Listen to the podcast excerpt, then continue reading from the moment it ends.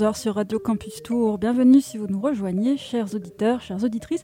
Vous écoutez La Méridienne. Et avec moi aujourd'hui en studio, j'ai le plaisir d'avoir deux invités. Bonjour Laurence. Bonjour. Bonjour Isabelle. Bonjour. Alors mesdames, vous êtes ici dans ce studio pour nous parler de fibromyalgie.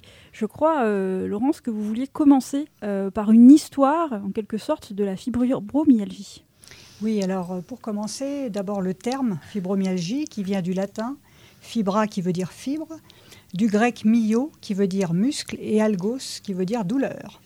Donc en gros, euh, malade euh, douloureux, douloureux chronique. Alors on dit que l'acte de naissance de la fibromyalgie date de 1904 et que sa description correspond à un état douloureux musculo-squelettique diffus chronique. Alors à cette époque, le terme employé, c'est la fibrosite, parce qu'en fait, c'est une pathologie qui a, eu plusieurs, euh, plusieurs noms, plusieurs termes.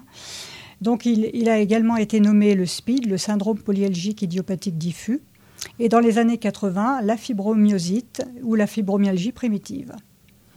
Donc euh, les premiers pas pour, euh, pour faire le long cheminement de la fibromyalgie datent du XVIIIe siècle avec de nombreuses publications dans différents pays, comme chez les Américains, les Britanniques, les Australiens, qui tentent de dénouer les mystères de cette affection qui touche majoritairement des femmes. Celles-ci, d'ailleurs, et c'est très important, ne, répondant pas aux traitements euh, analgésiques musculaires de l'époque. Alors ensuite, aux États-Unis, euh, il y a un monsieur Yunus, hein, euh, Mohamed Yunus, qui publie en 81 des études cliniques des symptômes de la fibromyalgie il associe euh, à ces symptômes euh, le discours du patient, hein, qui est devenu euh, à aujourd'hui très important, et propose un tableau de 18 points de douleur pour définir la fibromyalgie, parce qu'il faut bien faire un, portrait du malade. Donc ensuite, en 1990, euh, on a le Collège américain de rhumatologie qui établit les critères de la fibromyalgie, la définissant quand même comme une maladie à part entière. Parce que là, en ce moment, on est en train de débattre un petit peu sur le fait que ça s'appelle toujours un syndrome. Et alors que nous, on bataille pour que ce soit euh, étiqueté une maladie, déjà en 90, euh, pour le Collège américain de rhumato, c'était déjà considéré comme une maladie à part entière. Ensuite, en 92, l'OMS, hein, l'Organisation mondiale de la santé, a reconnu l'entité euh, fibromyalgie en, la classifiant. Hein, dans les maladies, euh, le CIM, ça s'appelle, euh, au, chapitre du groupe des maladies non articulaires rhumatismales de cause inconnue. Parce qu'effectivement, notre, gros souci, c'est que la fibromyalgie, on n'a pas le point de départ. Voilà, on n'a pas le on n'a pas le début de l'histoire, en fait, comme, euh, comme pour la plupart des, maladies euh, reconnues euh, chez nous. le diagnostic est compliqué à, faire, on en reparlera plus tard. Donc, il y a un outil d'évaluation qui, est mis en, fonction, qui s'appelle le, FIC, hein, sur la qualité de la vie, et qui est repris au niveau mondial, hein, afin d'uniformiser effectivement les éléments nécessaires aux études, de façon à faire une, évaluation propre des moyens thérapeutiques à mettre en place. Puis, on a une reconnaissance enfin de l'Académie nationale de médecine en 2007, le Conseil de l'Europe en 2008 et la Haute Autorité de Santé en 2010. Donc les choses avancent, même si, pour nous, elles avancent toujours euh, plutôt lentement. Mais voilà. Et puis en 2015, les parlementaires s'en mêlent, donc euh, une enquête est menée. Elle aboutira en 2016 à une vingtaine de propositions, euh, dont d'ailleurs l'appellation au titre de maladie et non plus de syndrome. Euh, et puis donc, euh, en passant par la recherche, la formation initiale ou la formation continue des médecins, le développement de, des programmes d'éducation thérapeutique du patient et une proposition d'un parcours de soins pluridisciplinaires, puisque ne connaissant pas euh, l'origine de notre maladie, on a affaire à tout un tas de, de traitements en tout genre, dirons-nous, que ce soit les traitements médicamenteux ou les non médicamenteux et les médecines complémentaires qui nous aident énormément. Euh, et euh, une chose très très importante en France, c'est l'égalité de la prise en charge, quelle que soit la région dont nous venons. Parce que nous nous sommes aperçus que, euh, suivant que l'on était d'une région ou d'une autre, on n'était pas du tout traité de la même manière, soit par les MDPH, on va dire, soit par la sécurité sociale. Et puis voilà, et, alors Eureka, en, 2007, en 2017, pardon, l'assurance maladie euh, parle de la fibromyalgie euh, sur son site euh, et donne des informations avec notamment une définition de, la maladie. donc en 2020, pour terminer dans la partie historique, on va dire, le ministère de la Santé et des Solidarités a publié un dossier de presse intitulé La fibromyalgie en action, avec des engagements concrets pour améliorer le parcours du patient. Il en communique les avancées tous les ans à l'occasion de la Journée mondiale de la fibromyalgie le 12 mai. Donc voilà, on va dire un petit peu pour la partie historique, hein, pour reprendre un peu les choses dans l'ordre. Donc en fait, euh, ce qu'il faut retenir, ce sont des, personnes, notamment des femmes, qui ne répondaient pas aux, techniques euh, médicamenteuses des époques. Euh, il y a fort fort longtemps, elles étaient plutôt prises pour des sorcières, puisque justement les, thérapies du moment n'avaient aucun effet. Donc on va essayer de reprendre une petite définition quand même. Donc j'ai envie de reprendre celle de Françoise Laroche, qui est rhumato à, Saint-Antoine, à l'hôpital Saint-Antoine de Paris, parce qu'elle, elle a vraiment beaucoup œuvré euh, pour la fibromyalgie. Et elle explique que la fibromyalgie est donc un ensemble de symptômes douloureux touchant l'appareil locomoteur de façon diffuse, persistant depuis au moins trois mois, hein, c'est ce qui fait que c'est chronique, et dont l'évolution devient donc chronique, sans aucune lésion organique détectée comme dans les affections de longue durée. C'est-à-dire qu'en fait, on peut passer tous les examens euh, que l'on veut, il euh, n'y a pas de traces, il n'y a pas d'anomalie. Euh, alors au niveau du cerveau, je dirais qu'il y a des fois, on doit clignoter d'une autre couleur à certains moments, quand on est vraiment en période de grosse, grosse douleur. Mais à côté de ça, il n'y a pas d'examen, il n'y a pas de prise de sang, il n'y a pas de... Voilà. Donc c'est uniquement, on va dire, dans un premier temps, l'imagerie qui, indique qu'il y a un petit souci, mais les choses ne s'expliquent pas plus que ça. Alors, euh, on peut dire donc que la, la fibromyalgie, c'est quand même un défaut du système de contrôle de la douleur. En fait, on est douloureux en permanence. H24, pas de vacances, pas de rien du tout. C'est tout le temps, tout le temps, euh, voilà, ça ne s'arrête jamais. Nuit et jour. Voilà, nuit et jour. Donc euh, voilà, parce que pour expliquer quand même ce que c'est que la douleur, parce que c'est quand même de là qu'il faut partir, euh, la douleur donc est un signal d'alarme hein, qui nous informe quand quelque chose ne va pas. Donc c'est une appréciation qui reste personnelle. Néanmoins, dans le cadre d'une personne fibromyalgique, l'information est donnée sans qu'il n'y ait d'anomalie particulière. Ce qui veut dire qu'en fait, c'est notre système nerveux central qui, qui, travaille, on va dire, de manière désordonnée, intense et en continu, comme on dit. La douleur devient dans ce cas une maladie à part entière c'est une fausse alarme due à un dérèglement du système de la sensibilité. Donc cette douleur peut être également amplifiée par des éléments extérieurs, le chaud et le froid, par exemple. Hein. Alors moi, si je vous dis picotement, décharge électrique, brûlure, douleur avec un grand D et fatigue avec un grand F, nausée, colique, migraine, acouphène, perte de mémoire, difficulté de concentration, insomnie, sensibilité au froid et au chaud. Voilà un petit peu euh, de quoi on est composé. Donc euh, voilà, la, douleur, elle parcourt tout notre corps, nos membres, la tête, ne nous laissant aucun répit. Euh, avec des, comment dire, des, douleurs qui sont donc devenues chroniques. Donc nous devenons des fatigués chroniques, tant ces douleurs sont épuisantes. Cette maladie est invalidante et euh, l'ensemble de la chose, de la, de la vie euh, quotidienne est perturbé. Donc on a notre système hormonal pour nous les femmes, hein. on a quand même quelques hommes, mais assez peu. En même temps, je pense que le diagnostic euh, des hommes est un petit peu différent d'appréciation parce que bah, les hommes, ils ont un peu de mal à dire qu'ils souffrent. Alors c'est pas que nous, on n'a pas de mal à dire que l'on souffre, mais je veux dire, c'est tellement intense que nous le disons. Voilà, ils ont peut-être un, un sentiment par rapport à ça qui est un petit peu différent. On a un sommeil donc qui n'est pas réparateur parce que non seulement on a du mal à s'endormir le soir, mais on se réveille 50 fois dans la nuit et on se réveille épuisé le lendemain matin comme si on n'avait pas fermé l'œil. Euh, en général, on retrouve aussi chez les fibromyalgiques des troubles digestifs, colopathie fonctionnelle, syndrome du côlon irritable, etc. etc. Des acouphènes, hein, ça c'est assez régulier, on le retrouve quand même chez à peu près les, toutes les personnes que l'on rencontre et avec qui on en parle.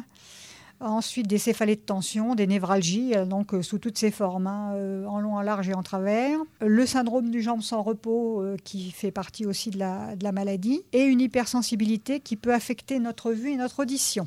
On a aussi nos perceptions du goût, de l'odorat et du toucher qui peuvent se trouver modifiées. Le dérèglement de la perception de la douleur rend notre seuil de tolérance anormalement bas, malgré l'absence de marqueurs biologiques et d'anomalies. Donc c'est en cela que c'est très très compliqué de, se faire diagnostiquer. Tout ce que l'on sait, nous, tout ce que l'on en retient, c'est que ça nous gâche notre quotidien. Ça nous oblige à nous adapter à notre maladie euh, et à compenser le handicap qui en découle. Parce que euh, voilà, c'est très compliqué d'être et c'est en même temps compliqué de, faire comprendre à des personnes qui ne, qui ne, qui ne connaissent pas la maladie et c'est tout ce qu'on souhaite, c'est tout ce qu'on peut souhaiter à tout le monde d'ailleurs. Mais voilà, c'est compliqué de, vivre avec tout ça. Euh, pour donner quelques petits exemples, euh, tout ce qui est activité familiale, porter son enfant, se pencher pour faire prendre le bain, participer à des jeux, promener le chien en laisse, des choses comme ça, même pas en rêve. Euh, les tâches domestiques euh, du style euh, bah, le lavage, leur passage, enfin tenir une casserole, ouvrir une bouteille, des choses comme ça. Lever les bras pour, pour attraper quelque chose dans un placard du haut. Enfin voilà, quand on refait ça. Si, jamais on déménage et qu'on refait une maison, tout est en bas. Enfin voilà, tout est, tout est réorganisé en fonction. Hein, on a du mal. Alors le jardinage, bon, c'est compliqué. Alors il y a des choses qui nous feraient plaisir à faire parce qu'on aime faire plein de choses. En général, on est plutôt d'un tempérament actif, même plutôt plus qu'actif à s'occuper des autres avant de s'occuper de soi. Et on est même plus fichu ensuite euh, de, de s'occuper de tout ça euh, correctement. Enfin, la conduite aussi, ça peut être compliqué parce qu'il faut rester assis longtemps et nous, on peut ni rester assis longtemps, ni rester allongé longtemps, ni rester debout longtemps. Donc, euh, c'est ce que je disais, hein, pas de place pour l'improvisation, faut tout organiser. Faut apprendre à s'économiser, c'est-à-dire que si un jour, euh, fort heureusement, on n'est pas trop douloureux le matin, il eh ben, faut éviter d'en faire euh, dix fois plus que, que la veille parce qu'on va le payer très très cher. Euh, il faut savoir dire non, il faut savoir refuser de, par exemple, d'aller à, je dirais, un, repas chez quelqu'un, même dans la famille, parce que le trajet en voiture, le fait de rester assis longtemps. Alors en plus, avec euh, éventuellement, euh, quand on a des colopathies, on peut pas manger comme tout le monde. Donc si on, on s'amène avec sa gamelle et puis son pain sans gluten, etc., ça fait un peu désordre, même si on le fait quand même, puisque il faut, enfin, faut être honnête avec soi-même surtout ne pas avoir honte d'être malade, parce que c'est la seule façon que de, le faire comprendre, de faire comprendre cette maladie-là aux autres personnes. Euh, il y a un avant, il y a un après la fibromyalgie, hein, c'est-à-dire qu'une fois qu'on est tombé dans la, du côté obscur de la force, comme on dit, hein, eh ben, il faut tout repenser. Il faut repenser la vie de famille, il faut repenser les déplacements, hein, donc pas de place pour l'improvisation, il faut repenser le travail, des fois pouvoir éventuellement travailler un peu moins, se mettre à temps partiel si on ne peut pas faire autrement, enfin, plutôt que de tomber euh, en arrêt maladie et de ne jamais pouvoir reprendre le travail parce que du coup on est en incapacité. Donc euh, tout ça, ce sont des choses qui ne sont pas, qui ne font pas à la base partie de notre état d'esprit de base. On est plutôt des super actifs. Et là, il faut mettre, euh, il faut pas passer la seconde en fait, quoi. Il faut rester en première. Et là, c'est très compliqué pour nous. Donc voilà, en ça c'est vraiment compliqué. Bon, c'est une maladie qui est invisible. Alors on va dire qu'on est content hein, qu'elle soit invisible cette maladie, il hein, n'y a pas de souci. Sauf que évidemment pour une reconnaissance et, une compréhension de notre entourage ou de notre milieu professionnel ou amical ou je ne sais quoi, c'est compliqué. Après c'est un engrenage. Ce qu'il faut c'est que les gens évitent de eh ben, de rester seul, euh, voilà, et de tomber un petit peu dans la, dans la déprime, euh, choses comme ça, parce qu'après, du coup, on met tout sur le dos de la déprime. Sauf que qui a commencé Alors on va reprendre de la fou de la poule. Eh bien, je dirais, euh, c'est la douleur qui a commencé. Donc, elle nous tient depuis fort longtemps. Euh, donc euh, Isabelle parlera tout, à l'heure du, diagnostic hein, qui est compliqué à, mettre en place hein, parce qu'on est souvent douloureux depuis très longtemps et le diagnostic il tombe des fois jusqu'à 10 ans plus tard. Donc voilà, ça c'est compliqué aussi. Il faut trouver des gens qui, qui ont un petit peu le, qui sont un petit peu bienveillants, etc. Euh, bon, donc voilà, donc euh, voilà, c'est compliqué en soi. C'est ce qu'on appelle un diagnostic d'idélimination, c'est-à-dire qu'en fait, une fois qu'on a ratissé tout le reste, Hein, euh, on fait, alors le médecin peut nous faire faire plein d'examens, euh, que ce soit de l'imagerie ou prise de sang ou je ne sais quoi. Une fois qu'on a fait le tour et que tout revient, tout redevient clair, assez propre, même si on est faiblard, on va nous dire bah non, il n'y a rien aux examens, donc en fait vous n'avez rien.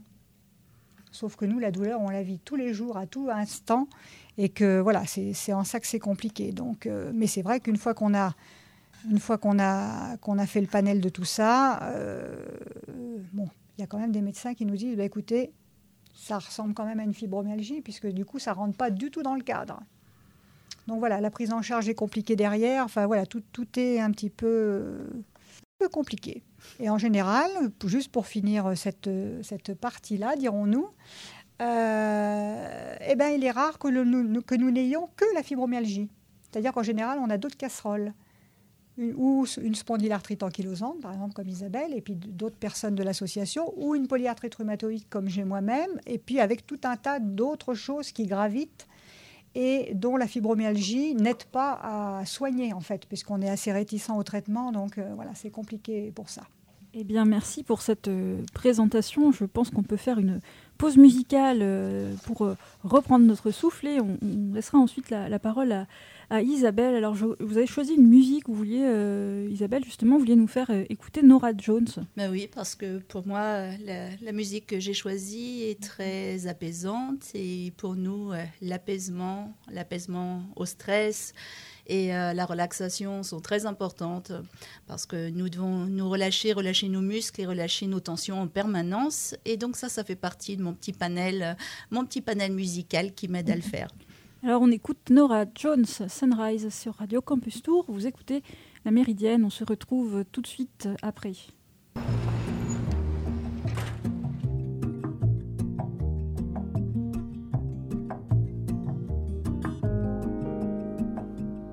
Sunrise, sunrise, looks like morning in your eyes, but the clock's held 9:15 Sunrise, sunrise, couldn't tempt us if it tried. Cause the afternoon's already come and gone. And I said, Ooh.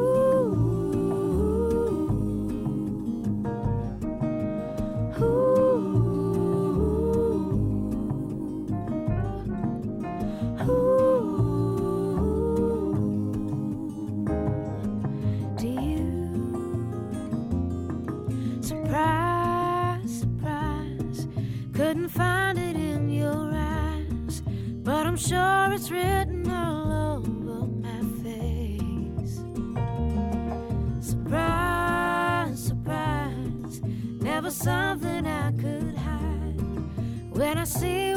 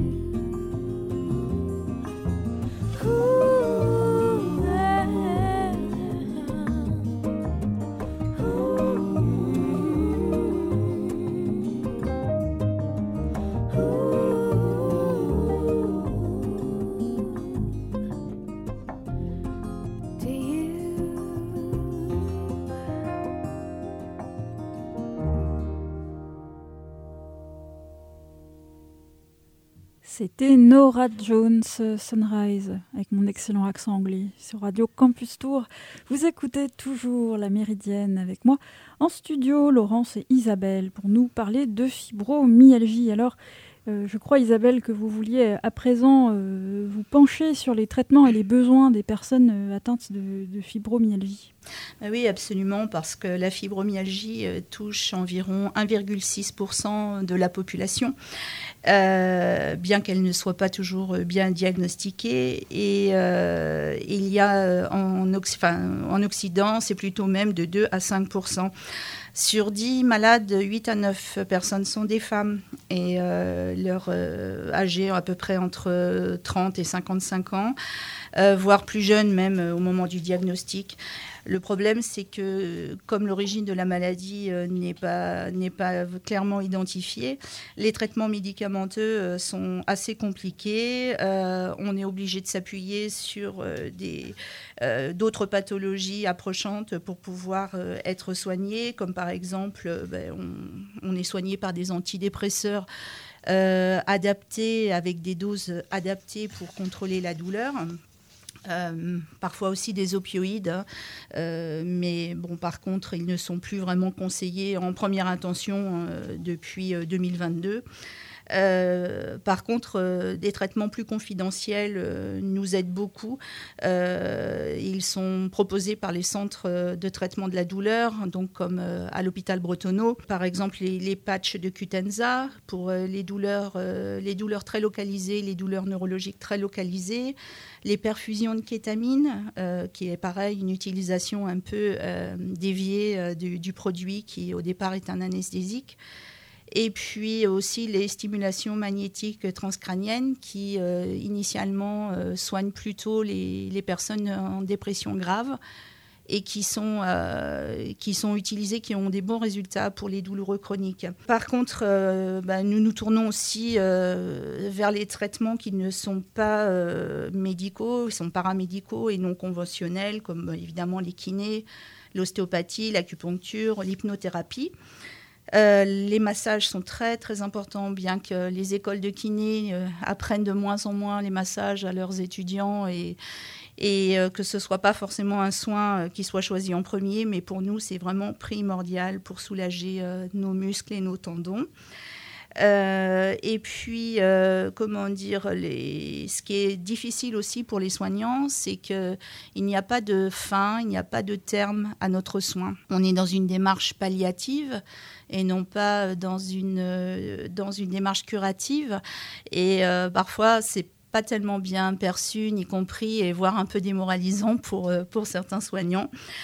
Nous utilisons aussi, nous, nous, utilisons aussi la réflexologie, le shiatsu, le doin pour nous détendre parce que comme Nora Jones vient de nous détendre, on a vraiment besoin de détente pour, pour, pour, au quotidien. Et puis, euh, il faut aussi qu'on conserve une souplesse et l'amplitude de nos mouvements parce qu'on a tendance, euh, nos, muscles et nos tendons euh, ont tendance un petit peu à se rétracter, à se contracter et, nos articulations à se bloquer. Donc, la gymnastique somatique bah, peut aussi rentrer dans ce, dans ce programme-là. Euh, et puis euh, tout ce qui est aussi euh, donc relaxation, méditation en pleine conscience, sophrologie sont aussi des sophrologie sont aussi des, bons outils. Alors comme disait Laurence tout à l'heure, malheureusement parfois les gens du fait de leur pathologie, de leur isolement et voir aussi des conséquences de, la pathologie sur leur vie quotidienne. Parfois, certaines personnes ont aussi besoin d'une aide psychologique et donc bah, on, les, on les oriente aussi au niveau de l'association, on les oriente aussi vers ça. Euh, ce qui est très important aussi, euh, c'est euh, l'activité physique adaptée, par un encadrée par un professionnel, puisque maintenant, c'est préconisé comme un traitement de première intention dans, le, dans, dans le rapport de l'INSERM 2022. Euh, il y a un référentiel de prescription d'activité physique pour la fibromyalgie qui a été, euh, qui a été mis en place euh, dans le cadre de l'activité physique et sportive sur ordonnance. Et donc, voilà, bon, pour l'instant, les Pour l'instant, au niveau pratique, c'est pas très simple.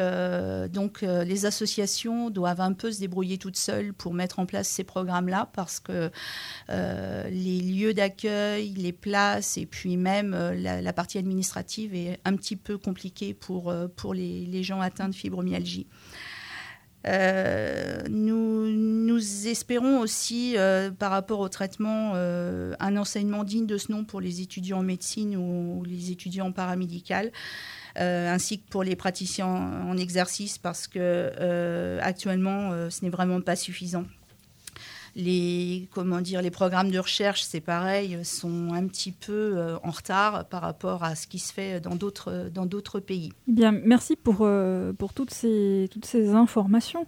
Euh, alors, j'avais quelques questions, mesdames, à vous poser déjà sur, tout ce que vous nous avez expliqué. Alors, vous avez parlé de la, de la MDPH tout à l'heure, de la maison départementale du handicap.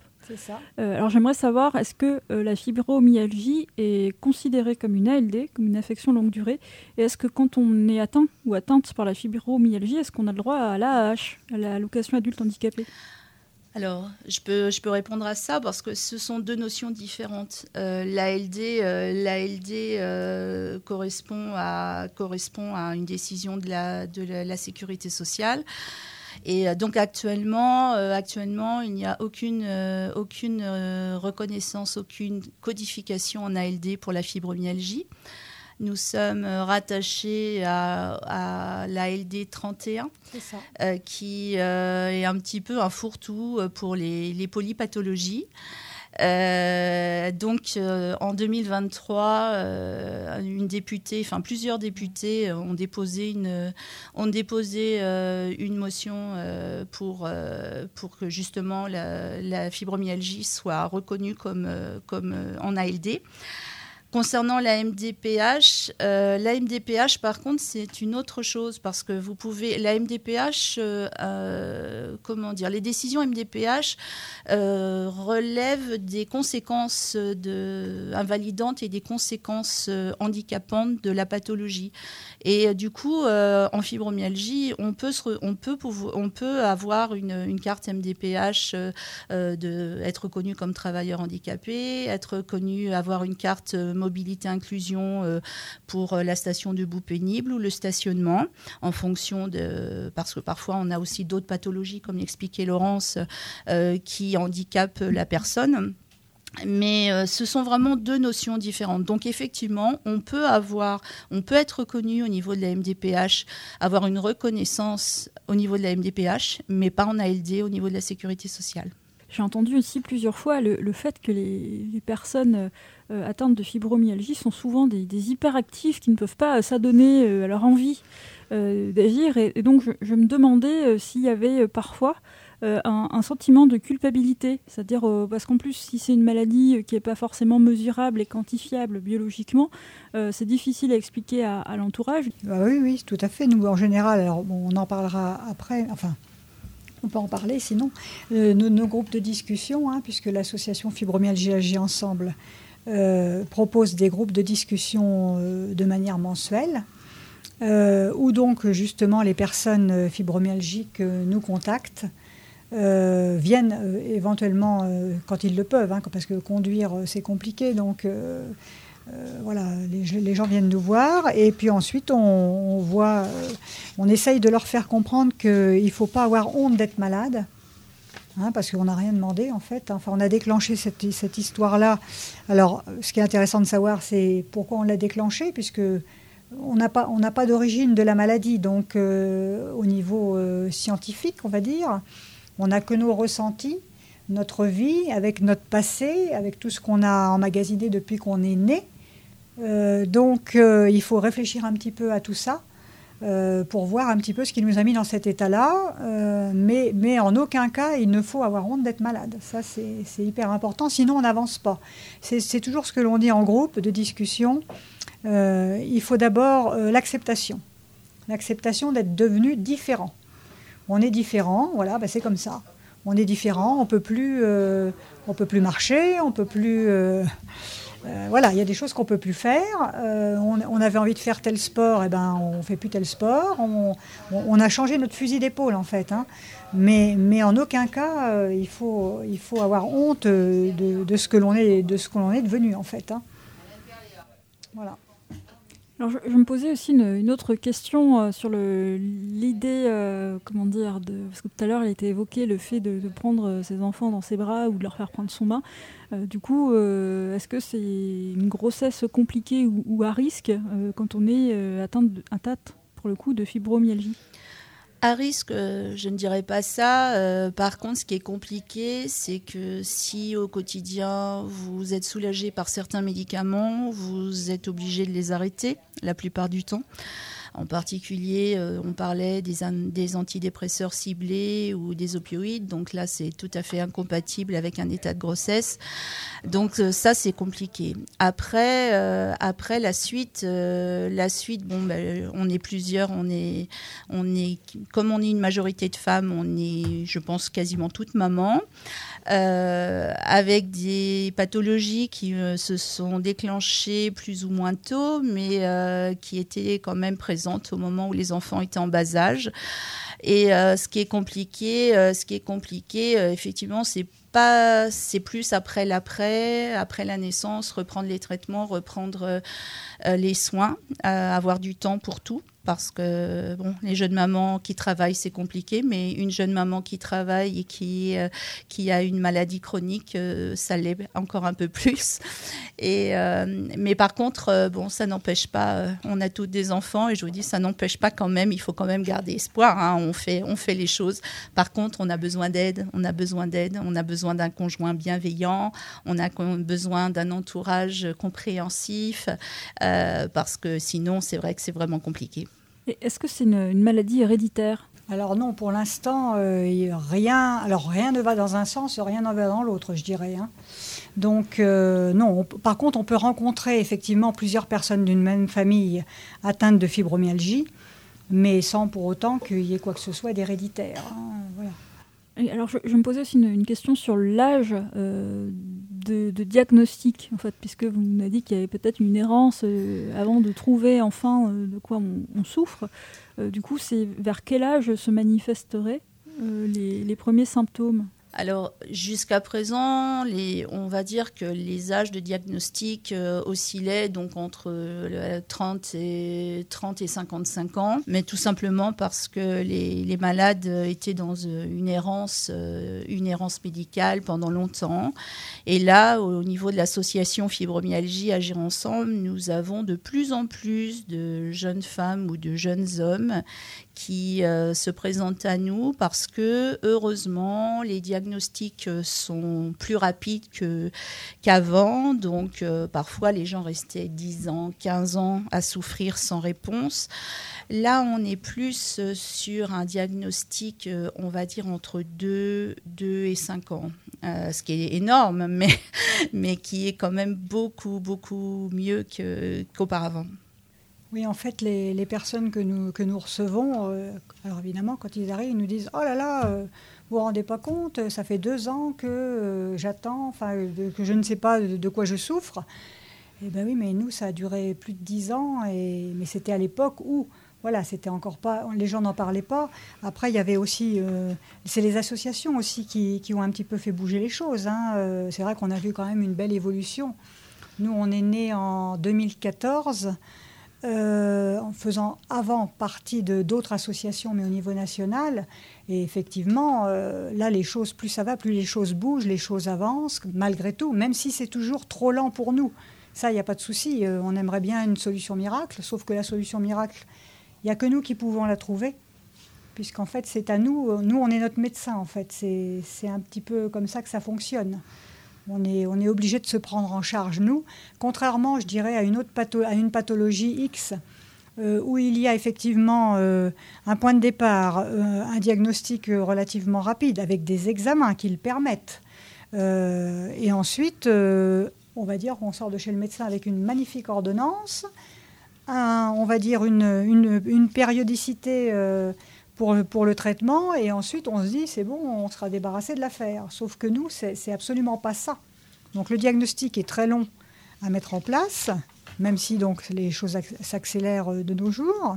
Mais ensuite, ben voilà, personne, enfin, n'a grand chose à nous proposer. Donc, à nous de mettre en place des choses. on a parlé de l'APA, hein, de l'activité physique adaptée, la relaxation, enfin toutes ces choses-là. Parce que c'est vrai qu'en plus, euh, les médicaments, euh, on ne les prend pas quand même de gaieté de cœur, même si à la base, ils sont nécessaires. Tout ce qui est antidouleur, enfin antidépresseur, donné euh, à dose antidouleur, hein, parce que ça n'a rien à voir avec tout ce qui, peut être prescrit pour quelqu'un qui a un autre souci psychique, etc. voilà, ce qui est important, c'est de, pouvoir jongler un petit peu avec tout ça pour faire notre, notre sauce à nous, quoi, en fait. Hein. On est, parce qu'on est quand même tous différents on a un portrait dans lequel on se retrouve tous, parce que toutes les nouvelles personnes qui viennent nous voir au groupe de discussion, elles sortent en fin d'après-midi en disant Ah ben c'est tout moi. Voilà, ça c'est unanime. Sauf que ben, on a toutes euh, et tous éventuellement d'autres pathologies. Voilà, on fonctionne avec d'autres choses. On a un passif évidemment qui est très différent. Euh, on tombe dans le même bateau, mais on va pas pailler de la même manière, quoi, on va dire. Hein. C'est voilà, c'est un petit peu à chacun de, prendre ses marques. Alors on propose des choses, hein, mais bon, voilà, faut que chacun y mette. Euh, C'est d'autant plus vrai que le panel, euh, que, Laurence nous a fait des, différents symptômes euh, peut varier d'un malade à l'autre. Euh, par exemple, certains vont avoir des colopathies, d'autres pas du tout. Certains vont plus être frappés par la, fatigue, la fatigue chronique, d'autres plus par, par des douleurs musculaires, etc. Et, donc, euh, c'est ce qui est compliqué justement d'adapter. Euh, seule la personne va, seule la personne peut connaître exactement ses symptômes et choisir dans une, une boîte à outils entre guillemets euh, de, de soins, de soins, d'activités, etc. va choisir ce qui lui convient le mieux. Est-ce qu'on ressent un, certain soulagement quand on rencontre d'autres patients ou patientes qui ont la même chose, l'espèce de soulagement de rencontrer des pères ah bah oui, complètement. C'est euh, si vous saviez. Alors on a des parfois euh, comment dire quand la, première le premier groupe de discussion, souvent lorsqu'on rencontre euh, lorsque les, les gens viennent pour la première fois. Alors parfois on a des larmes hein, parce que bah, pour, une, pour une fois depuis des années, c'est la première fois que la personne se sent écoutée avec bienveillance, sans jugement. Et, surtout, euh, et après, euh, parfois on a des larmes aussi de joie parce que les gens disent mais c'est pas possible, c'est pas possible. Donc je suis pas seule, je suis pas seule. Il y a d'autres personnes comme moi et, euh, et, on parle tous le même langage. Et effectivement, c'est parfois c'est un grand soulagement. Alors parfois c'est aussi un choc parce que euh, je me souviens très bien euh, d'une, adhérente qui euh, a mis au moins six mois à revenir à un groupe parce qu'elle s'est pris, entre guillemets, la maladie en pleine figure avec toutes les conséquences qu'elle avait un petit peu occultées pour sa vie quotidienne. Mais euh, malgré tout, euh, cette, euh, cette personne, cette, cette adhérente, et, nous a rejoint ensuite fidèlement pendant des mois. Alors maintenant, elle est, elle est partie sur le bassin d'Arcachon. Je pense que si elle nous écoute, elle saura, elle saura s'identifier. Et d'ailleurs, on lui passe le bonjour à la thèse de Buc. Et, et donc, elle, elle, finalement, elle, elle a dit que ça avait été vraiment salvateur pour elle de de, faire notre rencontre. Quoi. Oui, en fait, les gens, euh, du coup, euh, se, bah, se, retrouvent à travers, euh, à travers nous, à travers toutes, toutes les personnes qui sont au groupe de discussion. C'est vrai que au début, on, se demandait, quand on a, avec Magali, donc quand on a, quand on a monté l'association surtout, on se demandait, voilà, les groupes de discussion, Magali, la, la, la, la cofondatrice avec Laurence de l'association. Donc voilà, on s'est demandé le, la nécessité des groupes de discussion, euh, on les continue, etc. Et, là, ça ne faisait aucun doute, puisque c'est ce que les gens nous demandent. En fait, les gens, ils ont besoin d'en voir d'autres, on va dire. D'en voir d'autres et de voir que bah, ce n'est pas marqué sur notre visage qu'on est fibromyalgique, hein, même si des fois, on a tous un coussin pour s'asseoir ou des fois une canne pour marcher. Mais, je veux dire, à part ça, voilà, on est, on est tous euh, voilà, euh, un petit peu fait comme les autres, on va dire, d'apparence. et puis après, c'est dans le discours que les choses, les choses prennent, prennent place. les gens voilà, se rendent compte que bah, finalement, c'est tout eux et qu'on et qu'on est, tous, on est tous fait pareil. Alors, en général, on les, on les, on les rassure dans le sens où on se dit, effectivement, c'est une pathologie qui nous pourrit la vie tous les jours, hein, parce qu'il n'y a pas d'autre formule hein, que ça. Mais par contre, euh, on n'en meurt pas.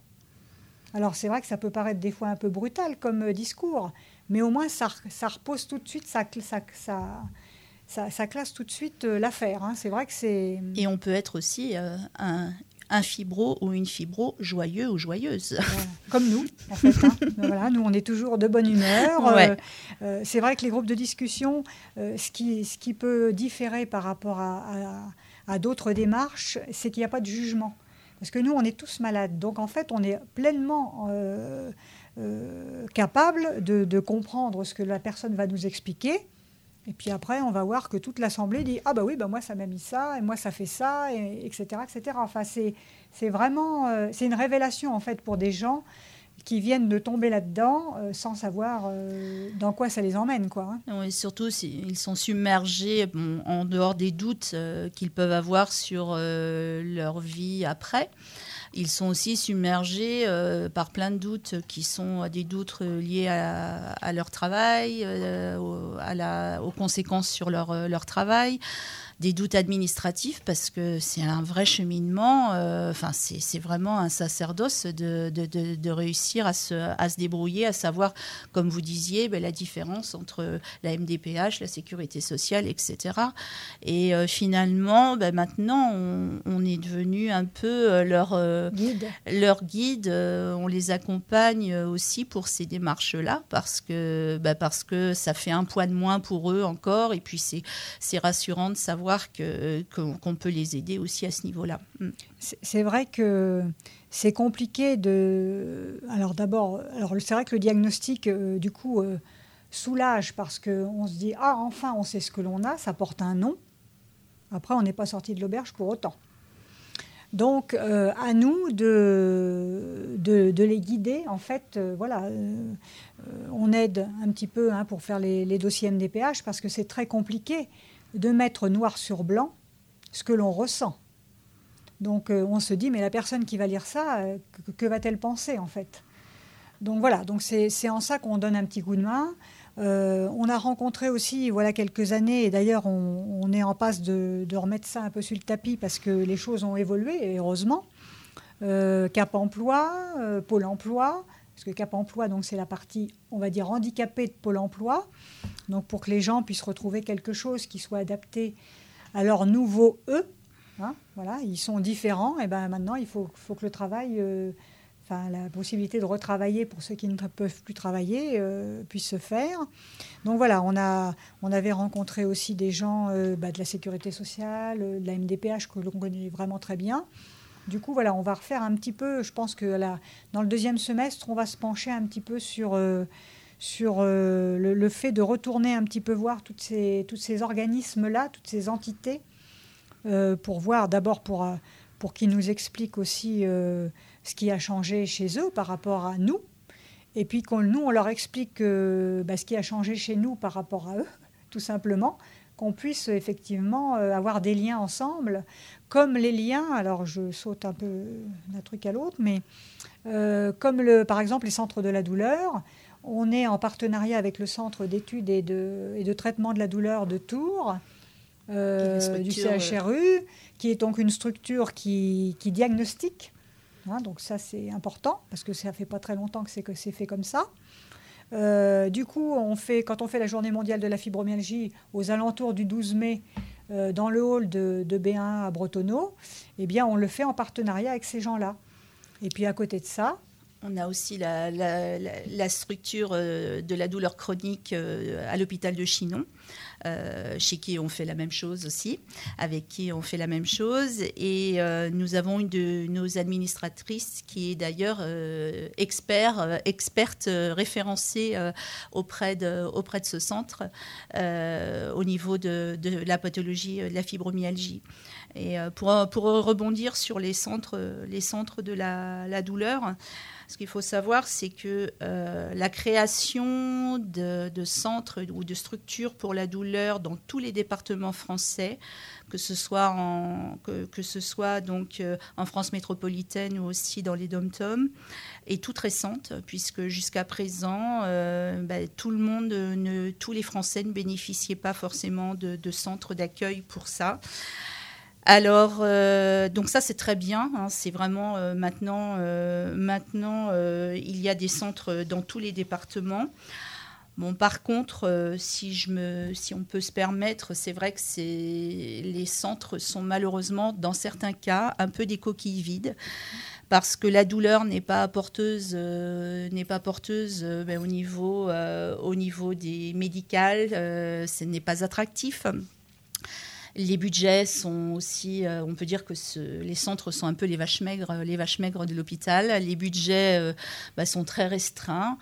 Pour vous donner un ordre d'idée, euh, actuellement, pour un primo rendez-vous au centre de la douleur, au centre de la douleur de Tours, il faut minimum un an d'attente.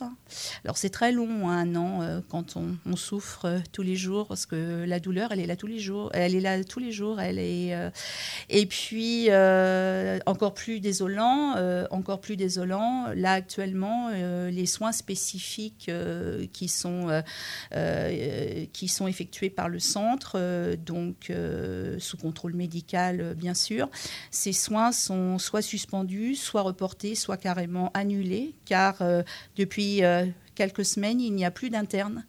Euh, il n'y a plus d'interne dans le service. Donc là, ça veut dire que pendant six mois, puisque six mois, c'est le délai, le délai de, l'internat dans un service, pendant six mois, donc il n'y a plus de médecin interne pour assister médecins, les médecins seniors. c'est désolant, ils en sont les premiers navrés, les premiers désolés, mais c'est la réalité malheureusement. Oui, parce qu'il y a quelques années, euh, donc des ateliers étaient proposés, c'est-à-dire que les personnes, les médecins euh, du centre de la douleur posaient le diagnostic et ensuite, pour les personnes pour lesquelles on pouvait supposer que ça leur, euh, ça leur convenait de participer, en fait, de mettre le pied à l'étrier pour participer à des, à des ateliers comme la sophrologie, l'hypnose, des groupes, un groupe de discussion également, la relaxation. donc voilà, tout ça a été proposé. Donc c'était uniquement pour faire, enfin uniquement, c'était pour faire connaître aux, patients euh, les possibilités de, soins qui pouvaient s'offrir à lui. Sauf que là aujourd'hui, donc alors non seulement il n'y a plus l'interne, mais il n'y a plus l'infirmière non plus. Donc du coup, c'est un peu peau de chagrin l'affaire, euh, et c'est vrai qu'on en a reparlé avec les personnes du centre de la douleur au moment de la journée mondiale là, du, 12 mai. Et c'est vrai qu'ils sont vraiment euh, désolés, désolés, parce qu'ils ne peuvent pas, ils peuvent pas s'occuper de leurs patients correctement. C'est-à-dire qu'en fait, ils vont faire un premier rendez-vous. Alors déjà, il faut un an pour, euh, avant de l'avoir, avant de l'obtenir. Maintenant, ça sera peut-être même plus. Voilà. Et hmm. puis, et puis en plus, ils font pas de suivi derrière. Ils peuvent plus assurer le suivi derrière. Donc c'est vraiment très compliqué. Pas tous. Hmm. Voilà. Enfin bon, euh, pour la majorité, ça s'arrête à. Alors après, les gens se retournent vers qui? Alors, il, y a, il, y a, un transfert, bon, malgré tout, parce qu'ils essayent de trouver des solutions. Hein. Euh, il y a quand même un transfert d'une petite partie des, patients euh, euh, vers l'hospitalisation à domicile, l'HAD, mais malheureusement, tous les traitements ne, peuvent pas, ne peuvent pas être suivis par l'HAD au quotidien. Ça, c'est pas possible. Donc voilà, donc ces gens-là, eh bien, en fait, on les voit arriver, on va dire. Euh, bah, complètement déconfit. Hein. Alors déjà, la pose du diagnostic, c'est quand même un choc hein, pour, euh, pour beaucoup de monde parce que c'est l'inconnu. C'est l'inconnu, c'est comme de savoir euh, ce qui nous a mis dans cet état-là, bah, c'est l'inconnu aussi. Donc voilà, c'est vraiment déroutant. surtout qu'en général, les gens, ils, mettent un temps avant de venir, en fait, hein, parce qu'ils ont en même temps un petit peu peur de ce qu'ils vont entendre Ce qui peut tout à fait se comprendre, hein, parce que voilà, c'est pas une forme de déni, c'est plutôt se dire euh, dans quoi je suis tombé et que va-t-il m'arriver, quoi, et comment, je, comment on fait pour s'en sortir. Donc du coup, quand ils sont, parce que toutes les choses demandent un certain temps à certaines personnes, c'est comme le, le, fait de, de l'acceptation, de se dire bon ben voilà, je suis différent, euh, il va falloir que je fasse avec. Euh, c'est quelque chose qui va durer dans le temps parce que effectivement, bah, on n'a toujours pas connu de personnes qui, qui étaient euh, entre guillemets débarrassées de, cette maladie-là, hein, bah vraiment. personne n'en guérit. Donc voilà, on, vit avec. Donc c'est vrai qu'il faut, après, au bout d'un moment, il faut se faire une raison, mais en, même temps, c'est très compliqué.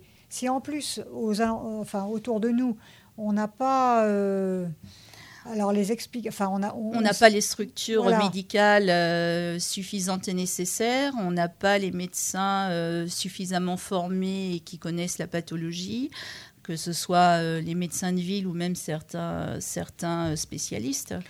Oui, parce que la douleur, en fait, le service de la douleur, la douleur à la base dans un centre hospitalier, il est déjà pour les personnes qui sont hospitalisées. Et c'est vrai que pendant longtemps, je dirais que c'était beaucoup des gens qui avaient déclenché un cancer, etc. Donc voilà, la douleur, elle était plutôt gérée par rapport à ces personnes-là. Nous, c'est vrai que je dirais qu'on s'est rajouté à l'équipe. Donc du coup, euh, on est quand même à un bon pourcentage hein, au centre de la douleur. La fibromyalgie représente un bon pourcentage des patients qui passent dans le service.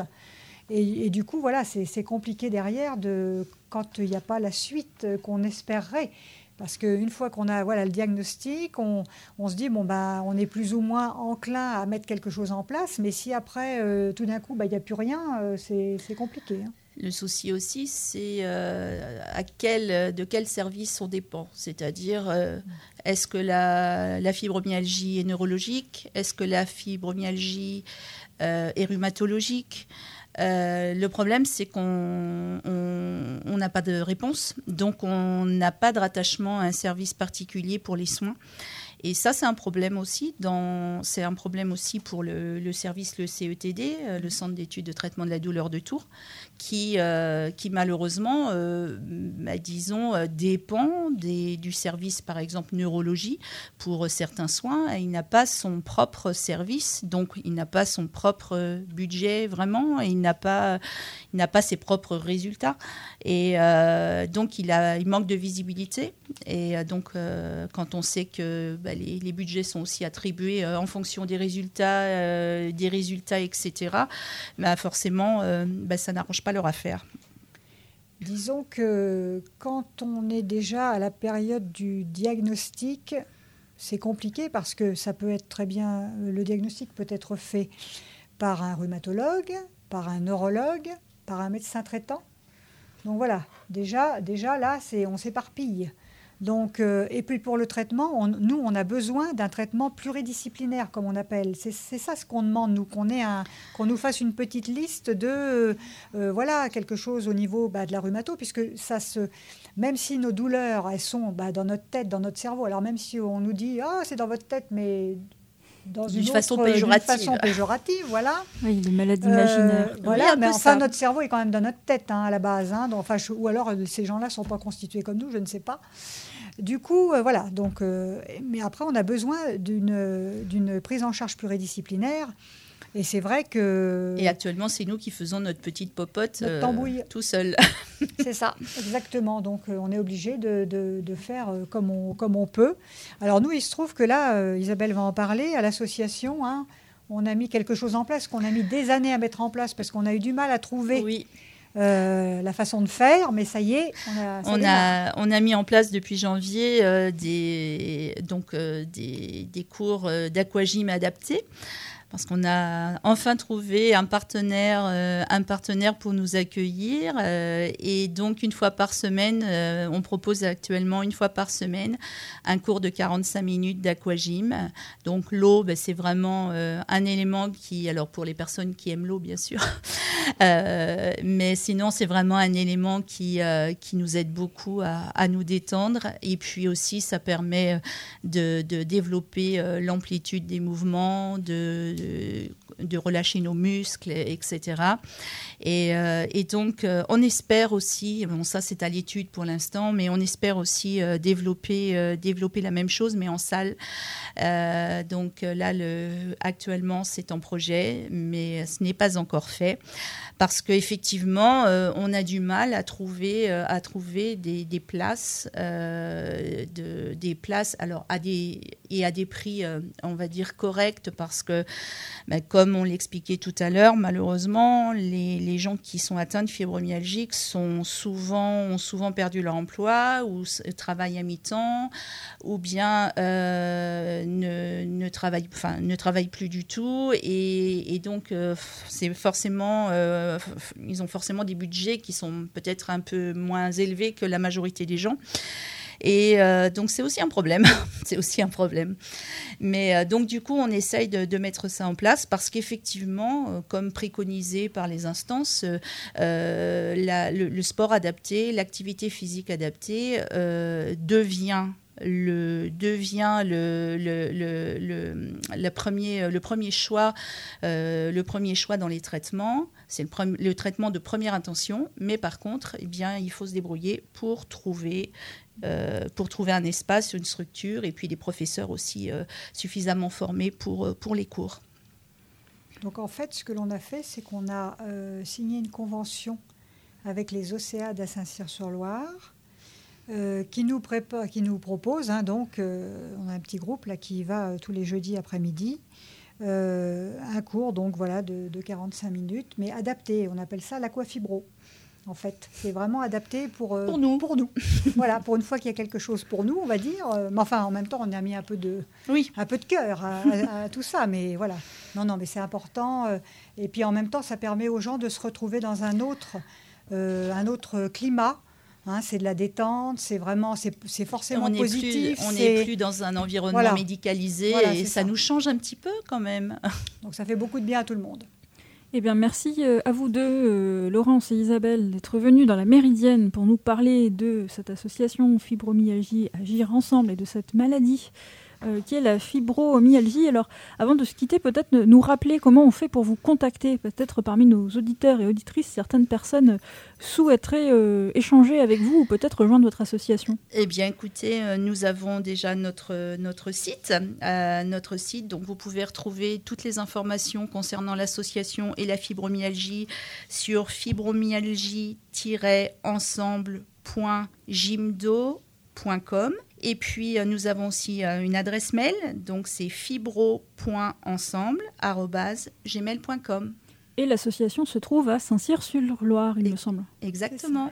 Ça, voilà. Et dernière chose, le groupe de discussion dont vous nous avez parlé, ça se tient, je crois, le mardi voilà, entre 15h et 18h. Donc, euh, pour s'y rendre, comment on procède? Il faut appeler avant Il faut, adhérer? Comment ça marche? Alors, pas du tout. Le premier contact se fait librement. On n'est pas obligé d'adhérer tout de suite.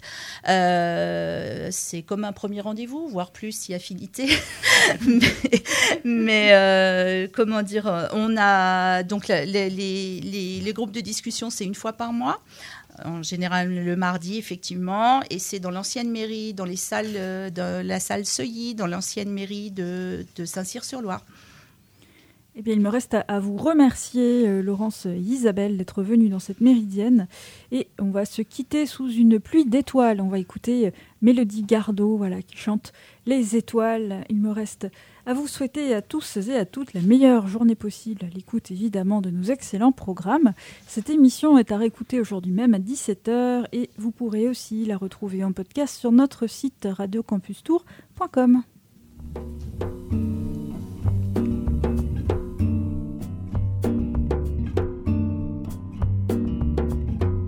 Les étoiles, les étoiles, les étoiles Dites-moi étoiles, pourquoi je vous regarde?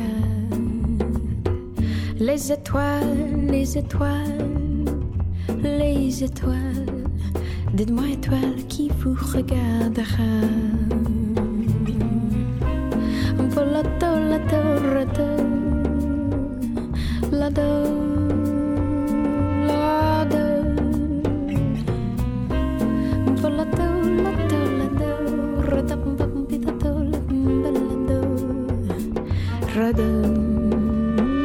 Les étoiles, les étoiles, si seulement je savais. Dites-moi, étoiles, de qui obtenez-vous la lumière. Les étoiles, les étoiles, vous qui êtes belles dans les cieux. Dites-moi, étoiles, qui vous donnera l'amour